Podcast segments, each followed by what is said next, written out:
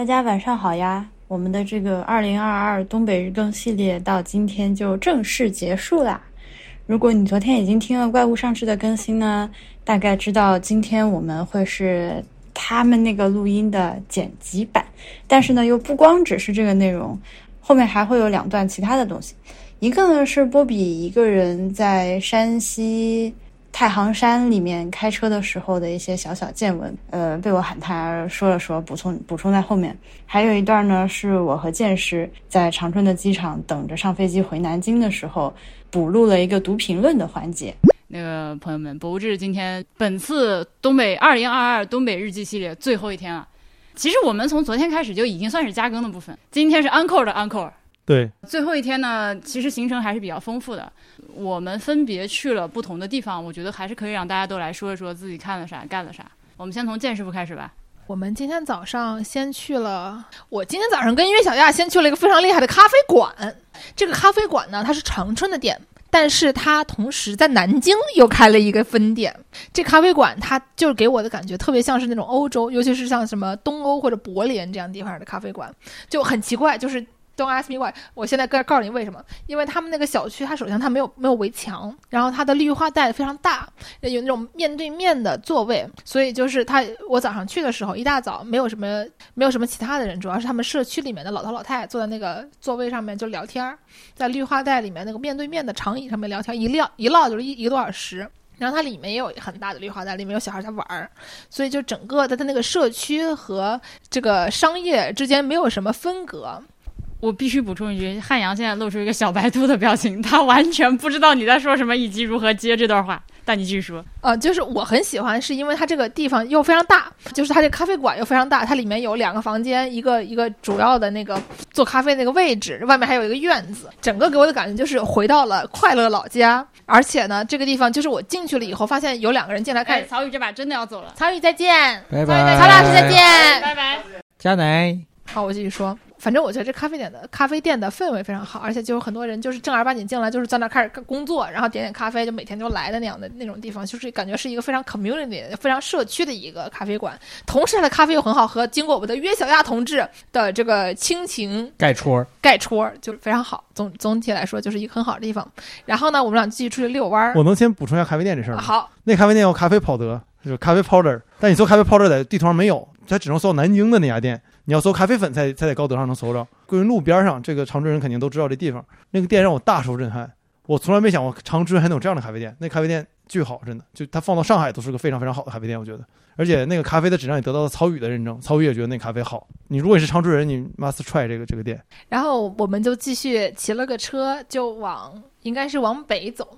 然后呢，就是沿着人民大街是吗？是叫人民大街？对，人民大街。人民大街往北走，就就经过了一系列的伪满建筑，其中让我非常大受震撼的是中间这个人民银行。央行伪满前伪满的伪央行。伪央行这个东西真的是很牛逼。它首先它是一个梯形，它的这个这个街角就是朝着街的这个角度就是小短一点，后面长一点，一个梯形的建筑。进去理论上是不让拍照，但是我偷偷的。不说了，咱就咱就是不说了。然后呢，这个里边给我的感觉就是像是那种二十世纪初，在什么美国很多地方能见到那种非常厉害的建筑。它里面的所有的那些大理石的什么，就是中间有一些，比如说你签字的那种一个小台子，旁一个小椅子，那些东西都都非常的非常的富丽堂皇，非常 elaborate，有很多装饰。然后它那个房顶也是，就是有那种小菊花的那种装饰，整个就是那种一看就是怪怪啊，有钱啊，不得了。剑师当时问了一下，这个里面这个里面哪些东西是老的？然后人家说这个里面除了人是老的，啊，人是新的，其他都是老的。就这个问题非常多此一举。这个问题不是我问，这问题是越小约小丫丫问的。他问了那个进去的人，说说这个门是不是老的？然后那个师傅就一脸就是你他妈说什么的那个表情，就说这个地方除了人是新的，其他东西都是老的。那是工商银行，不是不是那个。对，但它原来是银行嘛？原来是银行，对，现在是工商银行。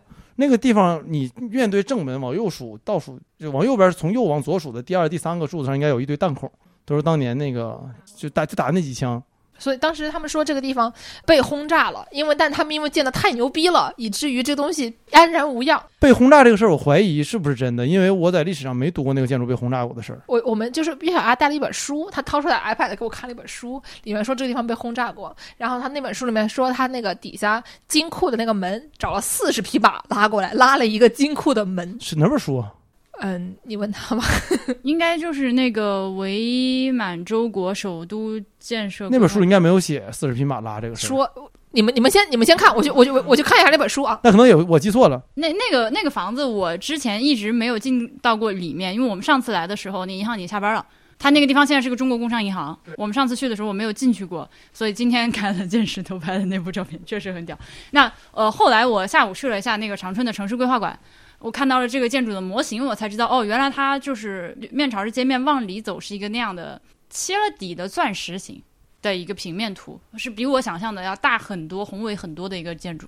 我来补充一下，刚那本书的确是伪满洲国首都规划，岳泽明著，嗯，是一个日本人写的。对，岳泽明是吉林是长春市政府的顾问，现现在还是。嗯，对。然后就是这个书，岳小亚当时看了以后说，到了长春来一看以后就有点失望，因为觉得你他妈说那么牛逼，过来一看好多东西就建了一半半拉着就放那儿了，总觉得差点意思。但是这里面的确说了这个四十匹马的问题。哦，那可能是我的确记错了。但那本书写的的确很好啊，而且就是就是见一半这个事儿，但凡了解伪满历史，就这是伪满最大的特点，干啥都干的半拉科技的，常态化半拉科技。这本书就是昨天我在博物志里面说要抽奖的啊，有一本书就是、这啊，那本书非常好。对，我在那个年付会博物志年付会员里面抽一个，我再具体一点。你呃博物志年付会员，你们什么都不用做，我就是在现在还活跃的年付会员里面随机抽一个，好吗？等我回到家我就抽。对，然后我也联系那个作者来着，那作者没理我，那作者贼愿意发发发推特。然后你们还去哪儿？去了去了哪儿？我们后面就是我约师傅、JT 和小雨，我们四个人一起去了这个长春社，怎么说来着水？文化生态园儿，哦，不是，那水文化生态园是我们大家都去了的那个。要不你们先说点？我我觉得那个地方就跟那什么 Highland Park 那种，就有点儿很现代的那种把，比如说像像呃。芝加哥把一些那种废弃的铁轨改成了一个新的公园，这样的这样的功能，就是把就长春七九八，呃，是，但是它就是它把废弃的一个一个地方改成了一个新的市民公园儿，这事儿我觉得还是挺好的。所谓的活化，但是就里边你看那么多大大爷，就是年年就是大妈大婶儿大爷，他们在里边儿就非常开心的在那里面玩儿，这事儿我觉得其实也挺好。它这个地方是原来伪满的那个自来水厂。净净化水厂。呃，我个人觉得没有什么意思，因为它里面唯一有一个可能稍微带一点解释性质的博物馆，今天我们去关着，而且很神奇，它里面灯开着，但是门门两个门儿都锁着啊，然后什么都看不太到，所以我个人觉得可能意思不大，或者至少说你得有一个特别懂的朋友来跟你讲，这个地方可能才有点意思。否则的话，就我们今天在外面看一看这个地方，你如果是第一次来长春的朋友，我不推荐，你可以就是第第三次以后实在没地方去了，你可以去这儿看看。他是想做那种，就像建设刚刚说的 Highland Park 那种所谓的这个工业遗址景点活化，但是没有做好。哦，我还真没去过，等我也去的。反正就是长春七九八、长春油罐，但是又又没有艺术我，需要补充一句，我和 J T 在那儿买俩咖啡花了七十八块钱，水牛奶哦，水牛奶拿铁哦，我操，真而且还不是本来我们想买的，因为是有两个大姐买完之后又开始抱怨说啊，我们不喝冰的，啊，你这带冰的，我们怎么能喝呢？我只喝热的。然后我跟我跟剑师就就翻个白眼说，来来来，这两杯我们要了。对，但是他他他都没有给我们打折。你就是就你别人不要，你给我卖给我办，好歹打个折。但他们也刚做好了，算算算算了，不算了算了，不重。虽然不重要，但是就主要是说他们这个地方的确挺七酒吧，物价也挺贵的。我我打打电话，就是我就是刚才说那个咖啡粉那个咖啡店，我和逸轩点了个那个，他叫什么来着？四十二块钱三杯，呃，就是一杯他们自己提炼的牛奶，他们自己版本的那个冰博客，然后一杯淡一点的，然后一杯更大但味道更浓的，我都上来都愣了，就是我俩点两份儿上来六杯，才四十二块四一杯一份儿一三杯四十二，啊！我万万没想到，今天你们在那个水遗址那个两杯是这么贵的咖啡，我没有想到。感谢剑师，因为剑师不喝水牛奶，所以他把他那杯赠予了我。就整个整个那一片儿就呈现出一种户性大发的精致露营的对，就是那。种，对我一看那个，就我就想远离。I know，对，但当时我太需要咖啡因了，所以我不得不去对喝这个 glamping 那一套，现在已经我不是很很愿意掺和。Yeah, yeah，而且它还有一些那种呃那种不锈钢的那种雕塑嘛，完了就搞得也很七九八，就总之就是一个就是一个长春七九八油罐，但是又差很多，反正就是呀一般。呃，还去了哪儿？今天还去了下午，后来那个有一波人去了长影厂。长影厂呢是呃博物志，大家可以往前翻，就去年十月份的时候，我来长春的时候录过一期即兴的节目，就是那天我跟汉阳一块儿录的。是这样，我解释一下，我对一个博物馆的评价一定是非常主观的，而且是绝对具有非常强的当下性的，而且是没有一个绝对的标准的，因为我觉得博物馆这种东西，哪怕比如说你要搞影评，都可能有一个相对绝对一点的标准。但是博物馆就更难。那我是觉得，呃，长影厂博物馆最好的点在于他们是这个做电影出身的，所以它的一些布景上的东西会跳脱出博物馆行业常用的一些思路和手法，做出一些新意，并且在这个实现层面上碾压很多这个江浙沪的以这个布展见长的一些博物馆。这个是我觉得它好的地方，但这并不认，这并不代表着我认为长影厂博物馆是个好博物馆。首先它贵，它当天的成人票是九十块钱。后势力嘛，九十块钱。对啊，我们所有人掏了九十块钱。如果你同时买它和伪满皇宫的票，只要九十九两个，那完了，那我们今天被被你们长春坑了一波。不是那个有个巨大的牌子放在入口，你只要看着就能买。但是我们早上去逛伪满皇宫的时候，维持一会儿再聊。我们还不知道我们下午要去逛长影厂。对对对，你要知道，其实我就给你拍那个另外一个二维码了。Anyway，我首先是不是很喜欢长影的这个博物馆？因为去年我听了你们节目之后，我其实期待蛮高的。然后我不喜欢的原因，当然其实主要完全是因为我勉强算是一个电影从业者，所以我讲实话，首先，当然长影厂对这个我们这个建国之后的电影行业也做出了很多的贡献啦，对吧？这个大家都知道，我也不多说了。但是讲实话，里边的那些片子呢，对吧？咱也都不太看。然后你说他对电影艺术做出了多大的贡献呢？咱也不好说。哦，你你说这些东西，我确实完全没有纳入到我的考虑范围。对，然后他拿出来的那些东西呢，就是也没有拿出什么特别让我惊艳的，就是这个设备，或者说我说哇，这你们原来用这个设备，就有一些老的摄影机呀、一些录音设备啊什么的，然后包括一些美术的一些道具啊什么的，但但就反正包括那几个还开放的影棚、绿绿幕啊什么的，就反正作为勉强算是电影从业者的角度的话，我的确没有太大的收获，对。当然，我觉得最大的问题其实还是因为里边的绝大多数的片子以及那些从业的人员的确离咱们有点遥远，和审美取向不太一致，所以，对吧？就你能想象，比如说我们被迫逛了一个宝莱坞的，说不定会更有趣，因为那个 更 interesting。但这个的话就是，哦，冰山上来客，nice，人到中年，nice，like that's it，对吧？就是 OK，呀所以我从这个角度的话，我并没有太大的收获了。对，关键是九十块钱，like 伪满皇宫才七十。那么贵吗？我们去年也掏了九十块钱吗？我不记得掏九十，哦，波比在旁边说掏了掏了特别贵。他这题刚才说的跟去年正好完完全全相反的，因为你去年喜欢那个电影、那个电、那个博物馆的一大原因，是因为里边的那个电影跟你有共鸣，因为你真的看了。冰山上的来客，我是里面的歌，我是可以从头唱到尾的。对，但太少了。就我从头看到尾，只有个别电影我有共鸣，但他展出了能有一百多个电影相关的资哦料。，OK，我觉得是这样。首先，他比如说他从一个电影从业者的角度，觉得没有从这里面看到什么新鲜，没有什么收获，这个对我来说，我不会有这方面的视角。我不，我不指望我看了这个之后，我能从一个专业角度学到什么东西。然后另一个就是，我觉得它里面的展示的那些电影、一些布景和一些演员，就是我小时候看的。因为我虽然年纪不大，八九年的，但是我看了很多六零后生人的那些东西。就咱俩同年，但是咱们的看的东西不太一样。对，对你洋气嘛，不不就是不，no no no，那那那不要从这个角度。Anyway，就是反正这这很好理解了，这个我同意，这这就没什么，就是就是个人共鸣的一个。我是觉我我更多的是从一个博物馆的角度，我觉得他做出了一些不一样的东西。那见识呢？我没有什么特别多的感觉。我之前去过的唯一一个电影博物馆是柏林的电影博物馆，然后它里面的很多就是怎么说呢？感觉他的他的这个道具更牛逼一些。因为比如说他们说我们之前拍 Metropolis 或者拍什么 Blue Angel 拍用的那些就是当时的那种浮道画，就比如说什么一个机器人儿，或者说当什么卓别林用拍那个什么 Modern Times 还是什么用的那些就是东西，他们他们那儿有。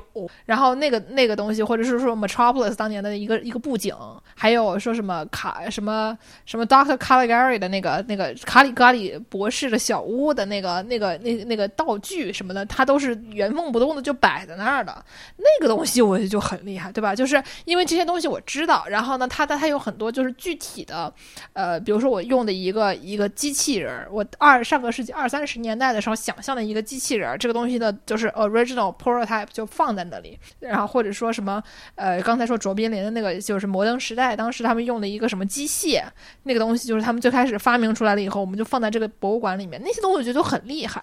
其实这个点咱俩是一样的，就是说白了，就是这些电影跟我没有共鸣，所以它所有电影但是相关的东西我觉得这个，里边儿它的电影相关东西，它的比如说它用的那些，呃，它放了很多乱七八糟的道具，但它没具体的说这个道具是哪儿来的，它是哪一个电影里。因为它没有办法再做这种溯源和整理了，它做不好。对，所以就是我觉得这就是问题。他他们比如说那个柏林的电影电影博物馆，它里面它就是说那个就是卡里凯里加里博士的小屋，他可以把当时完全的那个，因为他拍一个科幻片嘛，这是一个科幻片，然后到中间比如说它一个小的布景，这整个布景的这个完全就把它复原了以后，你从一个摄像机从哪一个角度拍过去是一个什么样子，这个东西完全给你摆在那里，所以你有非常直观的概念，感受到说这个东西它是一开始是怎么回事。对于任何哪怕你不知道这个电影是什么的人，你也可以有一个很直观的感受啊，当年是这么拍电影的，对吧？但是就是说说，我们今天去看的这个长影的这个呃，它的展览，它就是只是把道具单纯的放在那里，你不知道这个。道具当时是如何使用的，你也不知道这个是跟具体哪一个电影有关系，就是他们中间缺少一个叙事，导致我觉得这个之间的联系，就是我看了以后就是 so what 那种感觉，这这个事情放在那里啊，他我我说一个正式不正确的话，我需要出国。你们要理解，我从一六年回国之后，我没有看过好博物馆了，就没有了。就是可能我现在过去几年博物志里面录的那个博物馆，都属于矮子里拔将军。有没有老板？听众朋友们，有没有老板资助我出一年出一年国？就是我真的，如果你们还想听到博物志继续给你更一些，就是人类好博物高质量人类人类高质量博物馆，I need to 出国，就是这么简单。嗯，我再让我一天到晚看这些东西的话，我觉得凭良心讲，长影厂在国内的博物馆里面横向比较是 OK 的。我们今天我们今天上午去了逊地的这个家家乡，啊，伪伪满皇宫，伪满皇宫，你们今天早上去的？我我去万红，我去麻了已经，就太多次去了。就是因为维瓦红，就是来个朋友就陪着去一次，来个朋友就陪着去一次。啊，今天有没有第一次去的人？我曹宇跟跟小雨都是第一次去。对我很意外，他竟然是第一次去。我第一次去是因为咱们之前他是个哈尔滨人，不是，我们之前来这儿讲过东西。对，但是我们之前没有安排过对对维瓦皇宫的对对，我后来才意识到，对，的确没给他安排过维瓦皇宫行程。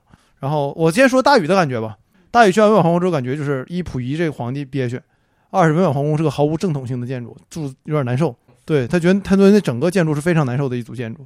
然后这是任何一个我发现来的朋友都有一样感觉的地方。我想问一下，什么叫做缺乏正统性？就是具体表现在哪里就？这个政权，它不应该是个政权，可疑，它可疑对，但是在建筑上，它可以在哪里？非常明显。因为它里面有过于多的日本的东西，但它又不完全是日本的，中国的东西也不完全是中国的，所以你感觉这个这个政权没有一个来源，所以它是是它是个非常伪的政权。没有没有，主要主要点是因为那是它在伪满都是个伪皇宫，它原本就不是当皇宫建的，所以那个建筑整体上它不是一个让人住着舒服的东西。然后另外一点是，呃当然伪满皇宫我也是聊过很多次了嘛，就是伪满皇宫这个这个这个建筑非常的，你感觉它它不是不大气，它作为一个皇宫它不是不大气，但是它到里面它每个大的东西让你感觉都非常小。就大小大小的，大小大小的，对，它不是小大小大的，它是大小大小的。它整体上它呈现一种非常诡异的氛围。那那个，我不知道你什么感觉，你也是，你昨天在节目里说了吗？对，他昨天去了，并且在博物志说了。但我还没听你们昨天那期，今天，所以就 Long story short，就是我觉得它看着非常像芝大的校园，就我觉得这是我在就是芝加哥大学特别像，他用的那些就是它非常现代，但是呢又不那么呃，就是又看起来又比就算比较有钱、比较比较繁华的那么一个东西了，但它又没有说高级到是可以到皇宫的程度，就是一个现代化的看起来很值钱的一个房子。然后非非常西式，所以我就是一第一眼看见了以后，尤其是看见什么台球台以后，就就梦回校园。对。然后，但上次的讲解非常好，那你你有人嘛？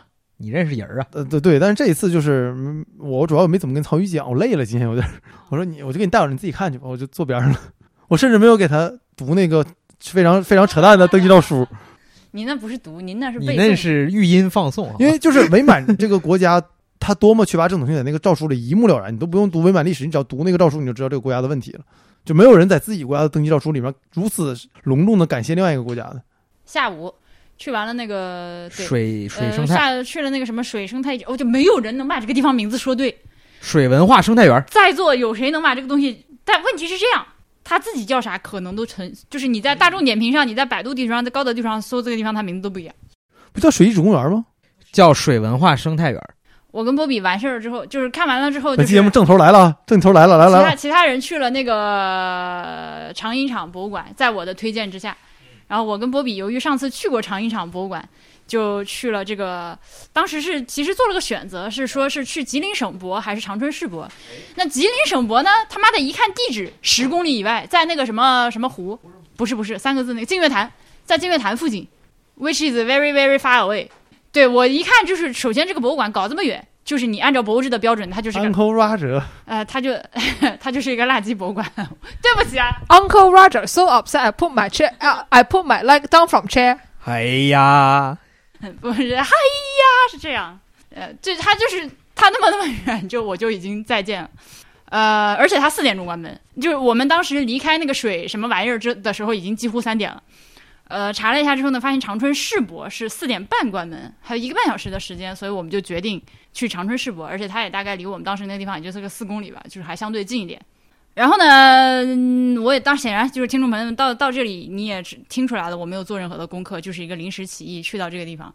那个打的车停下来之后，我一抬眼看到那个楼，我操，就是那种感觉 啊，西吧，那个又是一个对，那样的云南省博，广场，上面有一个一看就是这个楼花了很多钱的一个楼，非常的浮夸的一个楼。然后呢，这个楼他妈的有十个出入口，一号门到十号门。司机师傅把我们放到四号门门口，然后我们就开始找。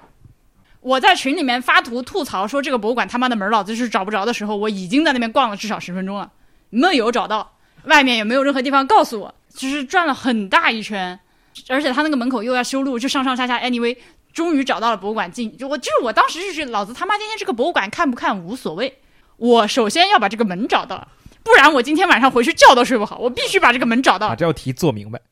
所以朋友们，我再说一遍，我需要出国，就中国的博物馆已经，它已经给我造成的困扰是这种低级的困扰，我就唉，长找来长春人说两句，给你张卷儿就把题给做了。没有，就我从来这辈子没听过谁去看那博物馆，真的，你不说我都不知道还有这个馆存在。就你给我第一次发现建筑，我看它有点像一个巨大的 眼睛。对，就就我是这样，我朋友们我没去过那个博物馆，所以我说的很多都是空想的。但我光看图，我就觉得不会去的博物馆。你是真长春人啊！啊、对，本地人一般都，呃，但是去看了之后呢，就发现这个地方应该是非常非常新，就是至至少这个博物馆的部分是嘎嘎新的一个。它室内充满了装修的气味。对，首先装修味儿还在，然后呢，它一共其实是有三三层的展厅，呃，第四层是办公区域，但是呢，在这个三层巨大的建筑里面，只有一个展厅开放，就是这个上古长春史，就是你那种，你一看到那个展厅进门的那个墙，然后上面拍了一个玉猪龙，就是原始人警告。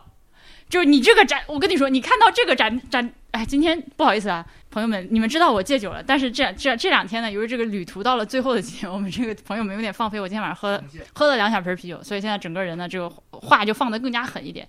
但是呢，话糙理不糙，这个博物馆我放张图放在这儿，给你看他那个续听的照片，我就问你，如果你但凡是一个在国内去过十个博物馆以上的人，你现在马上掏出手机写一个这个博物馆大纲，就是这个展厅大纲，你可以写出来。Everybody 都他妈能当策展人，啥上来就是，而且他非常的搞笑，他是上来之后他放了一个 Business Insider 的一个片子，而且那个片子的内容是人类起源，他妈的从非洲开始，跟你长春有什么关系？然后 后面就是有这个原始人全套嘛，对吧？啊，石头啊，骨头啊，陶器啊，这个科科不是考古工作者的假人啊。长春第一村儿，长春第一人，长春第一房，长春第一房那个地方那个假人，我已经非常迷惑的假人儿，它是还原出了一个那种地印子，其实就是地上一个坑，上面盖的那个一个小棚子嘛。然后呢，我也不知道是没有预算了还是怎么样，怎么样？这个地方正常来讲，它应该摆几个原始人，对吧？它呢是放了几张原始人的板儿，平面的，纸板人，但是对，他是纸板人，但他这个里面微妙的点在于，他这个纸板人，他不是，比如说他他不是请了真人扮演成原始人，拍下来之后切成了纸板，他不知道是从什么博物馆里面拍了人家的纸板人那个原始，他拍了人家的假人儿，然后印刷下来做成了一个纸板，然后立在这里，我就哎。我以为我在北京故宫已经见到了这个套，就是假人儿和这个套娃的这个终极形态，还有还能翻出花儿来，就是说，然后后面就是哎呀，长春有什么这个遗址那个文化多少什么几万年前怎样怎样怎样怎样，就就就是我 OK fine，就是我看下来一直一直耶耶耶耶耶耶，就是然后就出来了。这个博物馆我找门花了至少十五分钟，看展厅十分钟出来了，不行，真的不行。但是门票是免费的吧？但它浪费了我的人生。但长春真的贵，伪满七十，长影九十。大锤八十，小锤六十。就出来之后，其实我跟莫比都还不太相信，因为它就是这么大一个建筑，就这么一个一咪咪展厅。而且我当时手机马上没电了，我想的是，哦，没关系，到博物馆肯定有那个就是充电宝充电宝可以借嘛，漫游，我我怀疑他可能真的是完完全全新的，没弄完呢，根本就。巨新无比因为。我都没听过这东西存在，所以我可能他觉得就是两年后再来看一眼吧。对，呃，是我相信他，因为他二楼、三楼其实是和吉林大学合作的。我们上一次去的那个呃吉林省自然博物馆，其实也是吉大合作的一个博物馆。东北师大，哦，那对不起，对不起，东北师大。那这今天去的这个长春市博物馆，它是和吉大的什么考古艺术、什么艺术那些那些那些合作建馆的。门口的那个合作单位的铜牌子大概放了有二十个。那二楼、三楼呢？按照它那个展牌上写的意思，就是说是和吉大一起那个合作的展厅正在布展中。但是，就算将来二楼、三楼展厅做得很好，也不能就是否认掉一楼是个就是完全不行的这么一个状态。很可惜，很可惜。而且你知道，像这种东西，它一旦做好，它不会改的。没有个多少多少年，这个展厅是不会动它的。然后是这样，我们三点钟从那个水什么玩意儿出发，到了这个博物馆，找到了这个博物馆，看完，他妈的还没有到四点，就是我还竟竟然还有时间去旁边看一下城市规划馆。就它这个就看上去非常浮夸，这个黄金的一个就是，而且就是万一它的外墙东西外墙金属的那个就是外饰面如果没有安装好，掉下来会 K 死人的这种房子，就看起来很恐怖的这种房子，它是实际上是长春博物馆、呃城市规划馆和艺术馆三馆合一，都在这一个东西里面。对，那我我们俩又去了隔壁的这个城规馆，就是看了一眼，城市规划馆还丰富很多，我只能说丰富很多，它里面的内容要比长春市博物馆。波比说说吧，你好像觉得城规馆还可以，我其实觉得长春博物馆也还可以，就是它完成的那个，因为它呃激起了我很多就是去手机上搜索关键词的欲望。对，我觉得这是一个博物馆成功的地方，它让观众想要更多的了解他给这传达的知识，这是一个很成功的表现。就是我觉得失败的博物馆就是说你看完了就就就这样了。你这是这是咱这个，他这是一个 passive aggressive 的一个爆言。发发自内心的正能量，我无法 handle，因为波师的这个正能量真的，这个呃，可能也不是因为他博物馆多好，就但是他因为他他这个他可能他发掘的东西比较好，嗯，就是让我看下来觉得他是有个脉络的，然后这个脉络会让我产生一些问题，我就想去了解这些问题，嗯，然后我就去搜了一些相关的关键词。那好吧，我真的没有，我真的没有，我看完了之后就是没有。它它是很难让人看下去的，因为这是我觉得史前展的通病，就是它很难让人看下去。因为你看多看了足够多的史前展之后，你会发现不同的地方的史前展它是有一些异同的。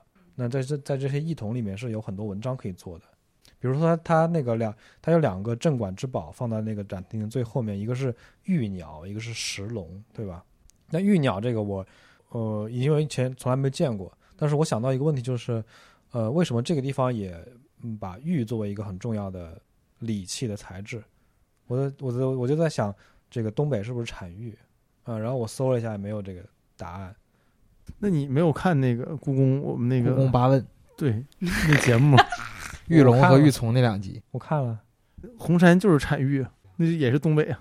但是我波比肯定知道红山产玉，但是红山你从远离这儿古时还有点远。从远古时原就是那个角度，新就新石器时代的角度来看，离这还是有点距不，离。它它地质上如果这片区域产玉的话，它附近都会有。但是是这样，就是古人玉这个东西本身它就是一个，对吧？石之美者为玉嘛，就是它本来就不是说啊，非得是这个这个石头才是玉。嗯，对我就是搜了一下玉的定义，什么啥叫玉啊？对，类似这种。然后另外一个石龙，我就在想，因为我想起了，呃，我在其他的遗址，比如说我在上海那个什么松泽遗址什么之类的，就这种南偏南方的遗址，它在这个史前时代也就有龙的这个图腾的形象。为什么东北也也也差不多时期会有这个形象？我就想，这个东西是不是 universal 的，对对，蕴含着这些这些不同的文明是同源的，或者是说，呃，它其实龙不是一个 specific 的这个所谓的龙，而是所有的原始人都都会对这个长条形的生物有一种崇拜。比如说，如果说，比如说 银丝卷儿是吧？如果如果说如果是蛇的话，因为的生活中是有蛇的嘛，嗯、那如果你对蛇崇拜，我觉得这是说得通的。就比如说你是刻个刻个鸟出来，对吧？就大家都可以看到鸟，但是龙这个东西它是一个想象的动物。如果是不同源的话，那为什么不同的地区的人会有同样的想象，会想象出同一个东西？你居然在那么烂的展厅里面能想这么远，对，当然龙这个东西格局打开也是一种解读，就是说它那个东西它是不是龙，这是完全由考古学家来定义的，不是由制作的人定义的，所以这也是个问题。反正我就搜了一下相相关的资料，就大概是我在那个博物馆里的这个收获。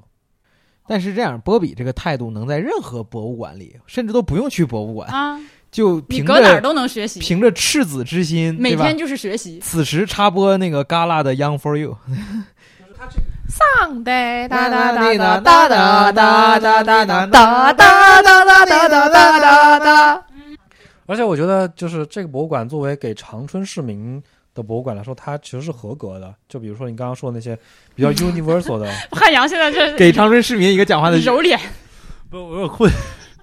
不，你其实不是一个 typical 市民，你是有一个全球视野的人。不，我是个定居人。那这样，我这我觉得我得去看一次。就我不看，我没有办法给评论评价。必你是一个有全球视野的人。就假设我们有一个人，他就长春的一个老太吧，他这辈子没出过长春，他打拳警告，老头儿也可以。哎呀哎呀哎呀！对但就他能够通过看这博物馆去了解一些人类起源的知识，这不是挺好的吗？就是呃，我是觉得不应该把自己的这个角色太 take for granted。就别老知识分子那规那一套规训不是，我觉得 OK OK OK，不是不是，波比的这个批评我是我是接受的。是实实际上，我今天在看那个呃，不管是这个长春市博物馆和旁边的这个长春城市规划馆的时候，我有一个非常强烈的这个感受，因为长旁边旁边的那个长春城市规划馆虽然说内容相对来说丰富，但是它所有的手段都是极其公式化的，我没没有任何东西是我在别的地方没有见过的。那我确实是在反思，是不是因为我老见到这种东西，所以我觉得它不好。以及这是不是一个问题？对，这是不是一个问题？因为就是你是一个有全球视野的人，就是你去你去看了很多世界顶级的博物馆，但是人类社会不仅只有顶级博物馆，不是不一定是每个博物馆都需要做到顶级的。它作为一个城市级别服务这几百万人的这个博物馆，这不好说，服这个博物馆跟大学一样，还是有一些教育功能的。我觉得就是，他他做不做得到顶级这个事情，不是由我们来判断，就是他你做到一定的程度，他才能做有教育的功能，他才能有一个就是比如说你不管他是。怎么说呢？就是爱国主义教育也好，或者说进行一些非常简单的教育，就跟给大家介绍一下我们城市的这些历史也好，它还是多多少少的做到某一个程度，我们觉得它才是这是个底线，就是还得有个底线吧。对你这样说的话，我觉得今天我们看了两个馆都是在这个底，就远超这个底线的。就是中国的这个世纪博物馆有太多可能是在这个底线上徘徊，也许，但是长春这个博物馆是超是超过这个底线的。人生就是小马过河，就是这两个博物馆在我这儿都是没有没有摸到底线的。那我我得去看看。对，我觉得这个事情就跟很多事情一样，就是说，比如说有很多人觉得，呃，非北欧或者是欧美发达国家地方的生活不能过，这显然我觉得这不是一个成立的说法，在我这儿，就是说。你不是一个任何一个博物馆都要拿去跟什么大都会、跟这个卢浮宫这些去不是不是不是，我觉得这个不一样，就是说大都会、卢浮宫这些东西，他们是东西牛逼，不不，我觉得他们策展是牛逼的。对，但是有很多地方它有没有没什么东西，它就是纯靠就是纯纯 纯靠上价值，纯靠 narrative，它它自己有一个就是具体的叙事介绍，大家就是他能说一个故事，有的地方他说不出故事，有的地方他能说出故事。只要他能说出一个故事，在我看来就还算是比较成功的。但是就是，呃，如果他你看完看半天就不知道你学到了什么，或者说你不知道你看了什么的话，可能就他没有那么成功。首先这你说这个，它很取决于观众。但我觉得就是，首先一就是我得去看看他们评价，但是我觉得可能现在还不是评价这个博物馆的时候，因为像你们说，现在能看的展只有长春史前展。但我作为一个长春人，就或者任何一个长春人都知道，长春史前这个东西，那就你没有那么多可以聊的。你最能聊的东西是过去二百年发生的事儿，但如果它没有过去二百年的事情，那这个只我只能说这博物馆是完全没见完的东西，就甚至不能被评价，因为你不能评价一个没有长春过去二百年历史的博物馆。不，但这个事情就是说，长春史前这个事情，它的它的点不在于长春史前，而是给长春市民去了解一个史前人类文化的一个渠道。没有，但我觉得你说的的确是对的。对，就假设啊，我们所有的市级博物馆，就所有这些呃没有太多历史的市级博物馆都没有史前知识，那是不是所有人都只能去北京、上海了解史前？对，我觉得它可应该有这个，这没问题。但是这个就是我之前在说史前博物馆。博物馆的史前展览这个部分一个非常重要的东西，你不能把你们考古报告里面的那些东西精炼精炼，拿出一些你们学术界认为这个东西就是什么东西最重要，然后摆在这个展厅里给我看，因为你直接给我看结果，作为一个普通的市民是不会，就是你学不到任何东西的。这个你如果如果说你要把一个任何一个城市的本地的这个这个这个博物馆要承担起刚刚波比说的这个，就是告诉本地居民考古它是一个怎么回事，它大概是一个怎么样的思路。相对用一个比较打引号正确的思路去切入考古这个话题的话，那他不应该只给我看结果。我觉得长生博物馆做到了这个。他首先介绍了什么是旧石器时代，什么是新石器时代，就是人类是怎么起源的，从非洲起源。他这个说的很清楚了。你对于一个对这个事情没有了解的人，对他对他来说，这个展是非常有说服力、有传播性。要不然我我我去看看吧，因为我觉得我作为本次这个录节目里学历最低的人，边上俩博士，我我一个高中学历的人应该去看一眼这个。而且我觉得目前为止，因为我没有去看这个展，我觉得他们俩说都特别对，我都不知道该信谁，你知道吧？就是实在他们俩说都太对了。有没有一种可能性，就是他俩说的都对呢？就他俩说的其实是同时所以说，朋听众朋友们，你们必须去看一下，不看不行了，这已经是一个不看不行的问题了。哦，我觉得刚才这题你说那还真不一定是，他俩说的东西肯定不能同时存在，在就在一个点上，就是史前究竟介绍的好不好这个事上，只能有一个论调存在。我不觉，我觉得可以同时存在。就是婉莹是他的他的对比对象是，比如说他在加拿大看的那些博物馆，我的对比对象是一个完不不不不，我觉得我觉得你这个说法还是不太对，就是说，一个一个他介绍，哪怕是介绍史前的，他这个他这个叙事，他也有好的和不好的之分。但是呢，即使他不好，他可能也能满足一个一小部分人，或者就那些碰巧能看懂的人的这个这个需求。从这个意义上讲，可能是两个都有的。但是如果大家去看的话，应该多多少少能在你们两个的这个论点中间挑一个他们相信的。就是我觉得可能不会有那么多人觉得你们俩都对。啊，下一个话题，下一个话题。城市规划馆，掏出了我的手机。哎，城市规划馆呢？好，我我先采访一下各位，你们都去过城市规划馆吗？任何一个城市规划馆都没有去。去过一两个吧。好，那没有去过的人说一下，当你呃，我告诉你今天，哎，小朋友们，我们去参观这个长春市城市规划馆，你期待看到什么？我觉得如果就如果是长春专指长春的话，最好的城市规划的东西就是那本《伪满洲国首都规划》那本书，那本书你把所有东西写的明明白白的。我作为一个长春人看那本书，我能知道一切东西。就我想象的也是差不多，就是因为已经已知，就是长春这个东西是一个平地起高楼，以前这儿没有什么东，没有什么人，没有很没有什么很多的，就是历史的一个比较略微小一些的地方。然后突然他们就说我们要在这儿建一个就是宇宙级首都，然后它整个的整个城市的规划，从我们这两天打车在城里面来来回回看着，就觉得每一个东西特别大气，特别牛逼，对吧？所以我肯定是想看最开始日本人想在这里建出一个多么牛逼的东西，然后比如说他呃他想象的是个什么样子，他跟东京相比，它它比东京强在哪里？然后呢，它和它现在的这这个情况，就是现在作为长春一个中国城市的这个实际使用的这个过程中，你可能有哪些区别？然后比如说跟这个历史上其他的这种首都的规划之间有哪些对比等等这些东西。我觉得它它的一楼有一个展厅满足你们的需求，很好的满足你们需求。那个展厅你乍一眼看上去你可能不会细想细逛，但是如果你耐着性子把它逛完，你会有非常非常多的收获，甚至比你看完那个伪满洲国首都计划的收获要更大。那我应该去看看，因为这个是我关心的事儿。他很他很详细的解释了长春这个地方是怎么来的，它这个 scope 是大于作为新京这个身份的城市，从零开始到那个呃清朝的长春，到伪满的长春，到俄国和呃到对不到俄国和日本的那个附属地的长春，到伪伪满的长春，再到新中国、哦那我应该去看一看。对他这个解释的非常非常清楚，就是我我觉得看完那个展下来，我对长春的整个历史是有了一个比较清晰的认识。对，波比说的这个是整个城市规划馆的核心，哦，那我觉得那很好，就我没去看呢，但我打算去看一次。它是一个它是一个非常就是简单清晰的脉络，就是按照时间顺序给捋，但它捋的是清楚的。它甚至不是按照时间顺序的。它我可以介绍一下它怎么来的啊。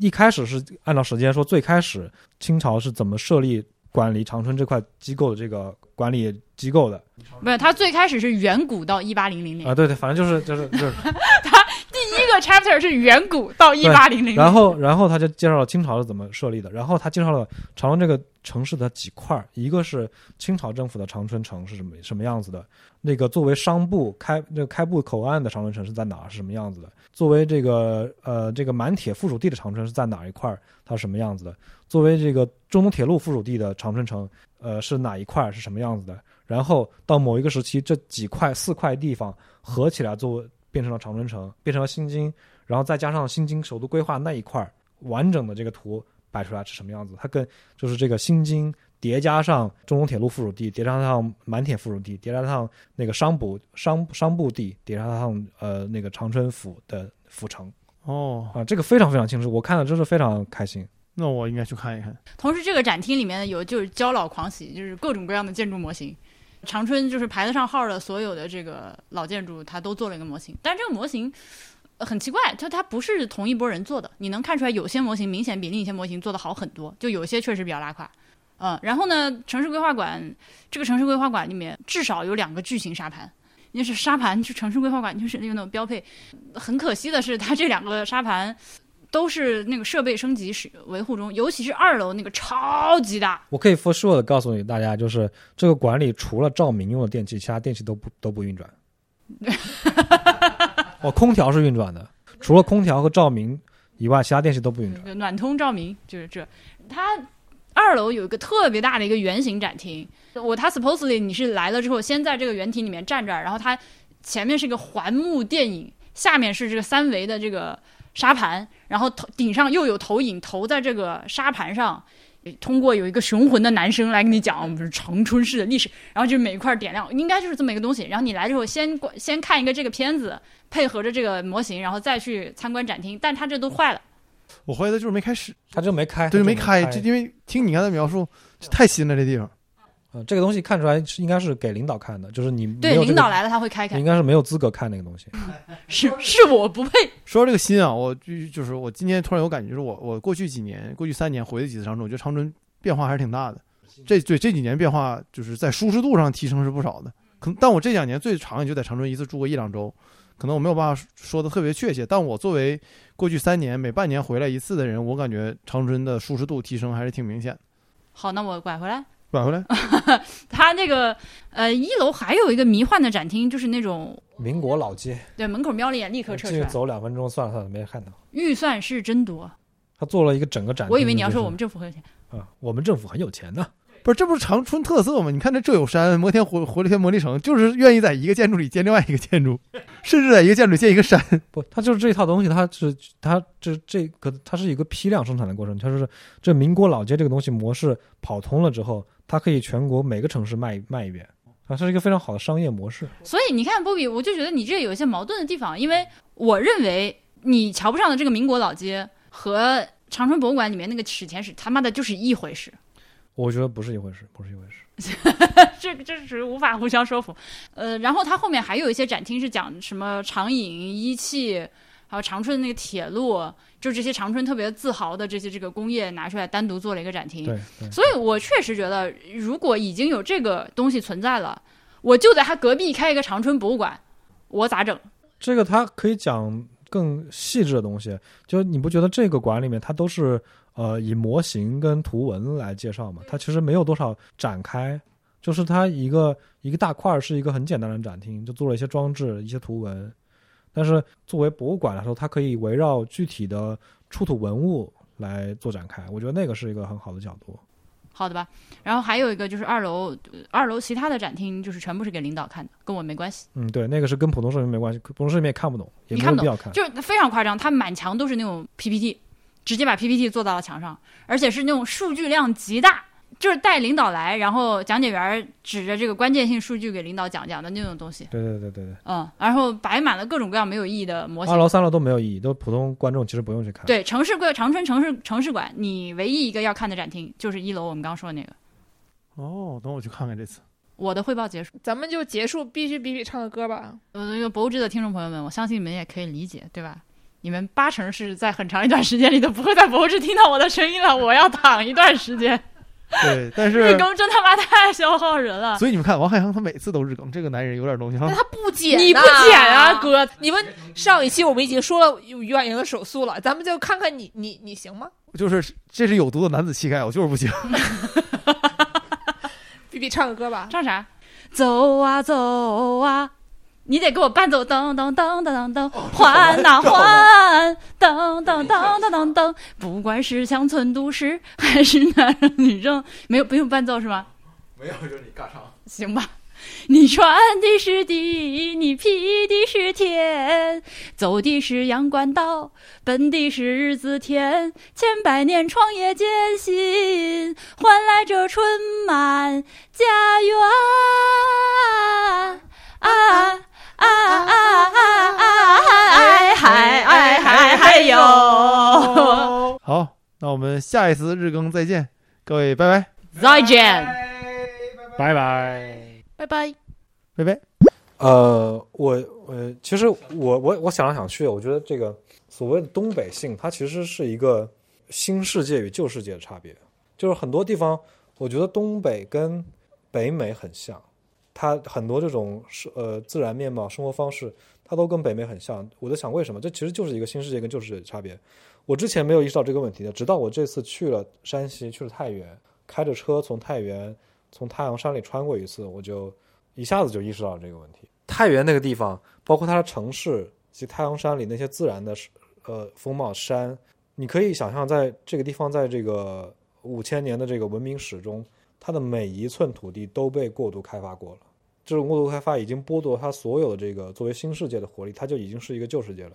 你我就在那个太阳山里开车，看着山上长的那些树，我就我能相信这个这个树已经换了，可能换了几百茬了。跟它最开始这个地方，这人类来之前，它长的树是完全完全不一样的。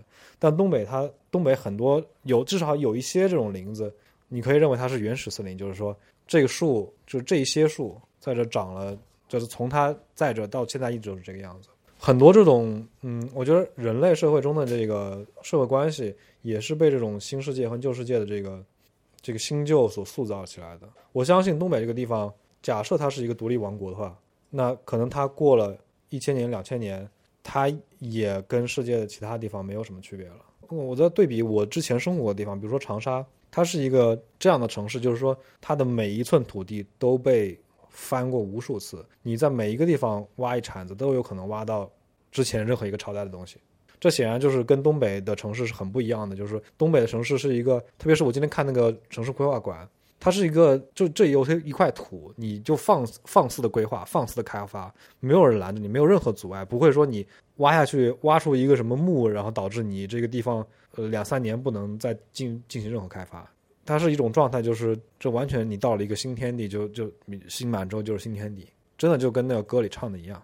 这种新这种特性就带给了他一一切的这种带这种希望，这种朝气蓬勃，这种一切一切都很丰富，都很充沛，没有那种像山西这种地方，你需要人跟天做斗争，人和人做斗争，这种卷，这种拧巴的性质。就是它东北至今，虽然它已经被开发了，比如说两百年，但跟内陆相比，它依旧是一个完全簇新的地方。你在能你能跟大家说一下你吃方便面的事吗？啊，就我去太原在山里开车，因为我很早出发，大概六点多就就从酒店出来了，我还没吃没吃早饭，我就一路开车在山里，我也不知道能能遇到什么吃的，我就一边开一边看。突然看到一个镇子上有路边有三个并排的早餐店，然后我就停下来想去吃吃点东西。然后我在这个地方呢，就看到有人有一个炸炸油条大锅，我就点了两个油条吃。那个油条就跟呃其他地方我吃到油条都完全不一样，它长得非常的畸形，它没有一个定式。对，就其他地方油条就是两根棍拧在一起嘛，那那个地方油条就是它的形状完全是任意的、随意的。我在吃油条这个店里，发现它的那个招牌上几个品类，比如说豆浆、什么老豆腐、油条、大饼、方便面，就方便面可以跟这些所有东西并列在一起，这就让我有点 interesting 的感觉。然后我继续开，又看到又看到另外一个早餐店，它的那个方便面是作为它的最主营的业务贴在它那个门口的那个牌子上的。然后我就停下来，就进去点了一碗方便面吃。我在想，这方便面做出能做出什么花，能在山西这个面食王国里成为一个早餐主力？然后进去点然后，他老板说：“你是什么味道？我们咱们这有藤椒、有红烧、有有麻辣的。”一看就地上摆了三个箱子，一箱统一藤椒牛肉味泡面，一箱康师傅红烧牛肉味，一箱康师傅麻辣牛肉味。然后我点了个红烧的，然后做法就是把那个面饼拿出来，把调料拿出来，放了一个碗里，冲个热水，给你撒点葱葱花，That's it。嗯，售价五元。这个商业模式是我所想不到，就为什么大家不能在自己家里烧碗热水泡面？好奇怪啊！是还是有什么社交属性？然后波比说还去了一个村儿，那个村子还挺有意思。就太阳山里有一条很老的铁路，它是从太原到正定的。农村之地。我就沿着那个铁路开，那个铁路就串起了很多村子嘛。这些村子呢，我也不知道这个铁路跟村子、跟呃铁路站跟村子之间是什么样的因果关系。它有可能是因站设设村，有可能是因村设站。然后我到了一个村子，那个村子特别热闹，我还没进村就发现这个路上堵车了，就是这种。大城市特性，在那个太阳山里这个山山间 middle of nowhere 的地方出现了，然后我就很好奇，然后我就跟着这个车流慢慢往前蹭，蹭到一个村口，发现那个好热闹。他村口有个大牌坊，就是写了他们村的名字，然后那个牌坊下来来往往男男女老少好多人，然后就哎很有兴趣。然后我我开过那个堵车地段，我找地方把车停了，然后就回去看那个村子，就发现他们村在赶集。那个集呢，就跟我想象的。北方农村是完全不一样的，包括这个村子也跟我想象北方村子完全不一样的。它有很多这个江南的村子的特性，它的村子特别干净，然后规模特别小，街巷特别窄，嗯，但所有东西呢，你看上去不是很华丽，但是都规制的整整齐齐，就是井井有条那种感觉，就是又小又精致的那种状态。这个集上的卖的东西也都是这个样子，它不是说。卖那种很劣质的，仅满足你生活基本需求的东西。它有一个呃，甚至有一个冰淇淋摊儿，有一个那个呃卖那个水果 slush 的摊儿，呃，还有卖什么上海小吃的摊儿。嗯，这听起来很像在开山屯赶的集。对，反正就是又很丰富又很精致，很 decent 的感觉。嗯，而且我看你拍的照片，有一点我印象很深刻，就这个村儿的地面铺的是砖，陶砖。嗯，对，它铺的是透水陶砖，而且大路上是铺的整整一条街的砖，然后有些背街的小巷里，它铺的是那个，因为那个巷子做的是那种中间低两边高，所以排水是从路中间走的，它那个排水的地方铺的是这个透水陶砖。嗯，这种用陶砖和陶排水管，甚至有很多房子是用陶排水管做外立面试试建的，这种做法让我觉得很神奇，因为它就是我在很多出土的那个古城遗址里面看到过这种东西。就是你往下挖，比如说挖到宋朝的一个古城，然后它地面可能是这种砖地面，就还挺神的。然后现在是一个实际使用中的小村子，嗯，我很想去这个地方看看。我觉得山山西都是很很神奇的，真的，它跟我传统想象的北方不太一样。说完了吗？说完。补充完毕。嗯。现在是我们三个安徽人在，这是哪个机场？我都已经懵逼了。长春龙嘉机场，最近这段时间，每天早上醒来之后都要花两秒钟意识一下自己现在在哪里，我是谁，我在哪。这个现在在机场等等着一会儿回南京，而且呢，你不把这个麦克风拿出来，机场就不广播。你看，刚半天广播一句话没有说，一旦开始录音，他就要说话。建时，你有从东北带走什么纪念品吗？没有，带走。实体的和心理上的都没有吗？心心理上的也算纪念品啊？不不能算吗？因为我的蚊子包已经好了。嗯，心理上的就也就是昨天哦，应该是说今天节目里面之前提到那本书啊，叶小夏给我发了电子版，所以我去看看。OK，我买了我在延吉的西市场买了几个非常好看的刷碗布，哦，那那说到这里，那小婉送了我一条三价值三十元的睡裤，啊，也我昨天穿的，在西市场买的，非常帅气，谢谢小婉。嗯，充满了夏日图案。我我那那个刷碗布是一开始是猫柱发现的，他买了两个那个刷碗布，我发两发两张图片，就是金光闪闪、布灵布灵，而且色彩非常的丰富鲜艳。朝鲜族人民的这个审美也是那种花里胡哨的审美。然后猫柱买了两个刷碗布，说回去要缝成一个比基尼，我就想说这拉不拉奶啊？里面八成是要垫一层布吧。嗯，然后我我看到的时候发现猫柱买了单层的，居然还有双层的，然后我就买了两个，打算回来改成那种小包包，嗯，随身迷你小包包。我还有纪念品是，哎，我刚想好了我要说啥，我忘了。你怎么这么笨呢？对的，有个娃娃，哦，对，我还有个娃娃，哇，是是在，我还有一个娃娃是在鹤岗那个人民广场上，呃，就那天我和默默不是睡过去了嘛，他们出去玩，然后好像是熊阿姨和曹宁吧，我不确定。呃，是的，不约而同的买了那个充气小青蛙，那个小青蛙的背上有一个弹力绳，然后你就可以拍那个青蛙，而且你拍它的时候，它的眼睛会发光，你每拍一下就加一秒，非常的厉害，法器这个属于。然后我跟我跟婉莹激情推销说，你这个东西带回去了以后，应该挂在自己家门上，因为婉莹家对面的房子挂了两个大红灯笼，高高挂，挺吓人的。拿这玩意儿跟它那个阴气对冲一冲一下，我们家对面邻居确实是有点浮夸的。嗯，然后呢，这个小宇宙的编辑朋友们提醒我，是不是应该回应一下这几天呃各种朋友的这个评论？那所以呢，我们反正这会儿在后期，我就在临时增加一个读评论环节。一呃，首先呢，这个小宇宙帮我们感谢小宇宙帮他们的设计师和这个这个这叫啥 marketing 的同学帮我们做了非常可爱的海报。还有小鹿，对，呃，又是给了我们 banner，又是发了海报，又是发了公众号啥的。呃，那个我看在极客上有朋友说，哦、没有我们辽宁什么事情，就是这个我必须强调一下，贵东北。五 省是一个极其广大的范围，是不可能一下子把这几个地方都覆盖到的。而且我们一开始去了沈阳嘛，那这个朋友好像有点不满意，说我们俩备降沈阳那期都是负面消息。不是，是这样的，他虽然是被降在沈阳，而且沈阳的火车站晚点了，但这又不是沈阳的问题。你不要把这个理解成负面消息。实际上，我跟建师多多去了一趟，我觉得非常开心。嗯，主要是我们去沈阳那天晚上，呃，虽然之前就觉得说，哇塞，还能这样，对吧？然后呢，我们就一路上打了个车进城的那个出租车打的非常开心，因为嗯大哥一直在跟我们说一些就是嗯就是非常厉害的事情，比如说我学会了奶奶戳这个词，对吧？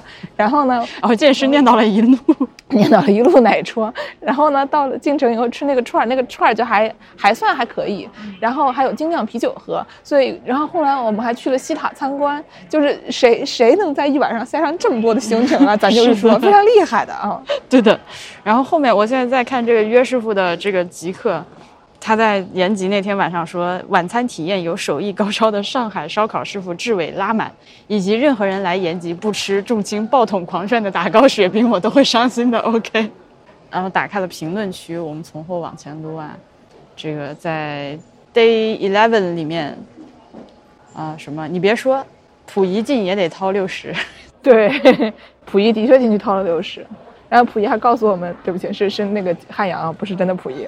溥仪还告诉我们说啊，如果你这个和长影厂一起买的话，可以便宜点。嗯，难过，然后未命名播客的谢柏芝说，这个呃，就是我估计是你说到婉容的那段，说可能跟溥仪的英文老师庄士敦是英国人有关，他在溥仪身上影响很大。戴眼镜儿剪辫子也都是因为他。对，庄士敦是一个还蛮有意思的人，如果感兴趣的话，大家是可以去研究一下。然后在这个知识澡堂子这一集，澡堂子这一集好像很多人就是爆笑，我也不可能因为人多热闹。这集很多朋友祝博物志生日快乐，以及以及说这个听到小爱声音很开心，怀念博物志三人组。这个谢谢大家，我再次感谢大家，祝我们生日快乐。然后之酒的话，哦，床子，呃，有一位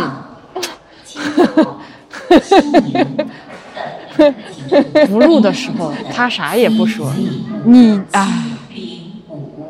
呃，这个有个叫西兵的朋友说，床子这个词的出现应该是在下岗下岗潮以后，那时候出来做生意摆小摊儿的就在户外，没有固定摊位，就摆在折叠床、铁架床上，一家挨一家。后来这个词就被沿袭下来，代称铺位。即使现在没被规划的老街区，也会这样在自己店外摆个简易床，铺点儿小商品上去。嗯，我觉得可能是一个，就就听上去挺合理的一个解释。嗯哼，呃，然后我不是说口蘑这个词恶心吗？然后就是有两三位朋友都留言说，口蘑的这个口字来自张家口，啊，是吧？我也觉得很神奇。呃，比如说一个叫做 Leiden Frost 还是 Leiden Frost 的朋友说，口蘑的口是个地名，指的是河北张家口。这里当时是南北货物通商集散地，这种蘑菇大量从这里交易，再通往其他地方，可能也是一部分产地，所以起了这个名字。我真的是意外，对吧？意外，意外，意外，意外。我我以为就是真的就是一口一个，或者是口味虾的那个意思。嗯，嗯，然后还有一位叫做主要是张家口缩写为口，这个这是张家口，简称口 老河口也可以简称为口。口，我就是口人。然后有一个 HD 四二八零二八 Z 的朋友说，去年在内蒙古，因为第二天坐火车是早上七点的，提前到了车站，看还有时间，便去不远的郊区山坡上看辽塔等日出。当天风大，走到半路就听到风中陆陆续续传来嘶哑的呻吟声，周围又是黑灯瞎火，伸手不见五指，就胡思乱想山上是不是有什么战死的冤魂作祟，听到了地狱呼声。哦，结果到塔下一看，发现有个莲花念经机，因为因为太阳能电池撑一晚快没有电了，所以发出的是鬼鬼鬼嚎呜咽的声音。牛逼！对，还有另外一个朋友也说叫双雪明的，他说在太阳能念经机电量较低的时候会断断续续的发出声音，在荒荒郊野外非常瘆人，莲花念经机不得了啊！不得了不得了。哦，那个呃，我看到一期随风河的那一期，有一个呃，这个 ID 叫 ZMJSMFX，一看就是随随呃 auto generated 的一个一个就手在键盘上呼啦了一下，嗯，这个朋友说，手在键盘呼啦很轻，给的 ID 很小心。这个歌竟然能这么唱，也是牛逼。就是我们那天去了鹿苑，就是看了很多小鹿的那一期。他说：“欢迎来到我老家，鹿苑是位于伊春和鹤岗直接的路上，行政归伊春管的。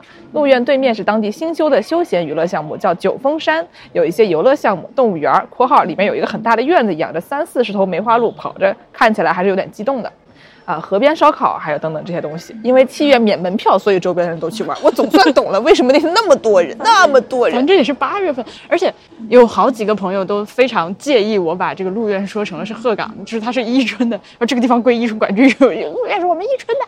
这样，好的，嗯，好，对不起，对不起，伊春。哦哦，然后同一期里面还有一个朋友说，后天到横道河子立刻订了东山大营，然后他住了两晚，说这个院呃离开后有约来反馈一下，如约来反馈一下。这名朋友的 ID 叫做非典型生活。然后这位朋友说，院子主人是一对来来自哈尔滨的夫妇，花了十年修缮了这间老屋，尽量保持了原貌。里面有三间客房，木梁、厚木地板，有的地方还铺了地毯。房间层高三点五米以上，采光通风都不错，所以住着很舒畅。房内陈设简单，都是主人淘来的老家具，看起来挺和谐。整栋房子的公共空间很大，屋后有葡萄藤，有一个有喷泉小景的浴池，养了一些锦鲤，还有一个小凉亭，泡茶、看书、画画都是可以的。屋前屋后还种了蔬菜，番茄、茄子、豆角都特别好吃。客房很干净，没有蚊虫，有写字台、烧水壶、电视、网络都是什么小小米的，然后网网速快，可以投屏，具具备基本的商务环境，还有一个按摩浴缸。呃，但是呢，呃，有一些也有一些缺点，说卫生间有一些反水的味道，隔音不太好，窗帘的遮光也不太好。但是总体来说，就是很理想的一个地方。嗯，我后面我就 下次一定。然后在这个这个这个延吉这一期，我不是当时在节目里问了一下嘛，我想知道就是延吉的朋友们会不会觉得延吉菜、北朝鲜菜和南韩菜有什么区别？啊，有一位叫 Astra 的朋友说，完全不是一回事儿。韩餐偏甜，加很多奶酪；朝族菜味道更纯粹清爽。对于我们从从小吃朝鲜菜的人，在心里有本质的差别。然后另外一位叫做 Tanya 的朋友说，呃，认同上无所谓是韩国还是延边。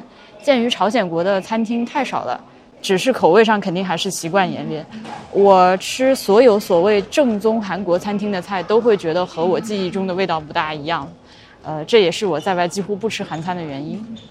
啊，以及他说，延吉机场就是那天是谁说降落延吉的时候，哦，刘小亚说降降落延吉的时候窗子一定要关上嘛，遮光板关上。然后这个谭亚他说，延吉机场也不总是这么严格，军民两用机场都可能有这个要求，还是得看情况。有个 fun fact 就是，假设落地的天气不好，可能会绕到长白山再飞回延吉，就能从飞机上看到天池。然而我们俩就被丢到了，不重要，不要再翻旧账。